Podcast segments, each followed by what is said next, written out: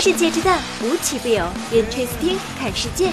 本节目由喜马拉雅青岛独家出品。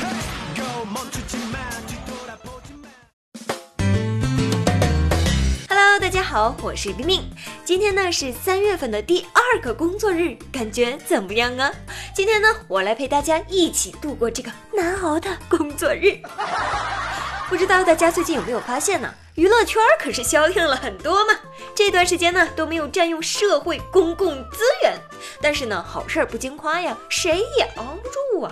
就在这二月份的尾巴，三月份的前奏间呢，原本是老老实实不占用社会公共资源的某当红小生，却因为粉丝们的骚操作，又强行的占领了微博头条啊。我们现在来猜一猜啊，这位当红小生到底是谁呢？没错。就是这两年红得发紫的肖战，可能大多数朋友不太清楚，到底发生了点啥事儿呢？本着严谨的吃瓜态度，我这就来给大家普及一下到底是怎么回事儿啊！咱们来按照时间线捋一捋。这件事情呢，其实最早发生啊是在二月二十四号。前文呢，咱们说到了，是因为小黄文引起的。哎，没错，就在当天下午十三时的时候呢，微博用户迪迪出逃记在微博发布同人文章《下坠》最新的一张连载。很多人呢可能比较纳闷儿，像我一样，哎，你说这什么叫同文呢？别着急啊，我现在就来给你们讲一讲。这同文呢，指的是利用原有的漫画、动漫、小说、影视作品中的人物角色、故事情节或者是背景设定等元素进行的二次创作，懂了吗？就是，哎，这电视剧拍真好，我想写一个小说，哎。这就算了，其中啊还涉及到一个国内最大的同人社区创作 APP，以及一家为同人创作提供服务的国外网站。而这件事情的整个源头啊，就是小说中的画中的女性角色的脸，竟然是肖战的脸。而在这部小说中呢，肖战的设定便是一名有性别认知障碍的发廊妹，而 CP 王一博呢，就是爱上他的未成年高中生。可是肖战的粉丝看到这儿就不干了呀，他们看到这部小说那能干吗？他们认为呀，这部小说是对自己偶像的侮辱，于是组织小飞侠，哎，不是小飞象啊，小飞侠呢是肖战粉。丝的称呼啊，对这部小说呢，包括该小说发表的平台进行举报。就在肖战粉丝们的这番骚操作下，二月二十九号晚上，这网站和 APP 就全部都被禁了，这就导致整个同人文化圈的崩溃了吗？你说，要说这事儿有多严重啊？可能大多数老哥都不太清楚。这么的吧，我给你们举个例子。就相当于是呢，你们玩游戏差点被封号啊！你最喜欢的游戏呢，因为被举报停服了。很多女生就说了：“哎呀，我们不打游戏的，我们不爱看比赛的，我们就是喜欢看剧磕 CP 的。”可是啊，你知道吗？这一步你就相当于进了男孩子们的游戏设备呀！你说说，你的快乐老家都被端了，你能不生气吗？我在这里还是希望咱们这些经常在网上冲浪的各位能够达成一丢丢的共识啊！在网上冲浪的时候呢，其实啊，你想一想，是不是跟逛超市是一样的？货架上那是琳琅满目的商品，你挑自己喜欢买的就行了，而不是说我不吃这个，超市你把这个给我下架了。不下架，我就烧了你们的超市！干啥呢？这不是脑子瓦特了吗？对不对？接下来咱们来说点好玩的，也请肖战的部分粉丝们啊转移一下炮火，求你们放过同人圈。这种事情呢必须要抵制，但是有些人呢，我都快羡慕哭了。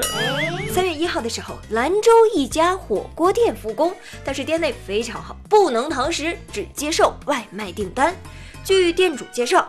哎呦，就不知道有一次一个顾客点了上千元的菜，我的天呐，老哥，上千元呀，那可是。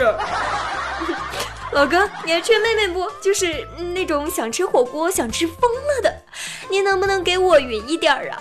真的，我在家憋死了。话说，要说这段时间吃的好的，那还得是属在咱们方舱医院接受治疗的朋友们呢。大家可能不太清楚，现在的方舱医院的伙食，那可是被称为痛风套餐呢。据了解，方舱医院的伙食可是每天一百五十元标准的免费伙食哦。不过也由衷的希望啊，各位在方舱医院接受治疗的朋友们呢，健康平安，吃好喝好，早日出院，可以自由自在的吃烧烤、火锅、烤肉，吃一切想要吃到的好吃的。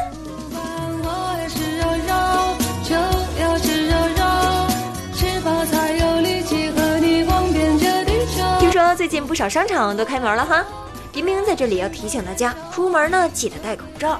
不要往人墩墩里面扎哦。其实呢，甭管那些店开不开门，关键时期呀，不出门还是尽量别出去的好。你在家蛋糕也会做了，凉皮儿也能摊了，火锅也开始转了，还出门干啥去啊？要不怎么说咱们人类就是聪明呢？你看，这不有的天才已经在家造出电影院了。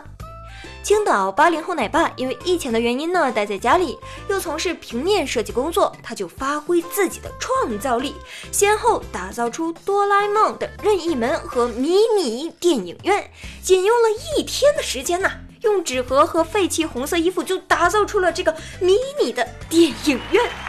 可乐爆米花已经准备好了，我真的就差这套设备了。我承认，我是真的用羡慕了。说实话呀，这男生手巧起来果然没女生什么事儿喽。这一个人呢，那就是千军万马。我倒要看看这疫情还能逼出多少人才。看电影啊，必须得要有仪式感，那才叫看电影。比如呢，我们看一部电影需要两个小时，而决定看哪一部电影需要花上我三个小时。原来呀，枯燥的不是宅家，而是缺一个有趣的灵魂。创造力这一点上，真的是很佩服岛国人民了。日本人呢，也是为了死宅们操碎了心呐。某电视最近发明了一款蓝天照明灯，可以充分消除房间的闭塞感，给阿宅和上班族带来了和外界沟通的感觉。哇哦，真的是 nice 啊！如果不是特意提示的话，我可能根本都发现不了这竟然是灯啊！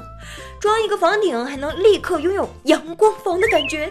既然呢要少出门，那就不如在家多看看外面的阳光吧。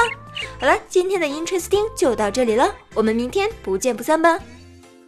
再见我的爱，I wanna say goodbye。再见我的过去，I want a new life。再见我的眼泪，得到和失败。再见那个年少轻狂的时代。再见我的烦恼，不再孤单。再见我的懦弱，不再哭喊。All I wanna say hello hello，我的未来。Hello hello，在无尽的黑夜，所有都快要毁灭。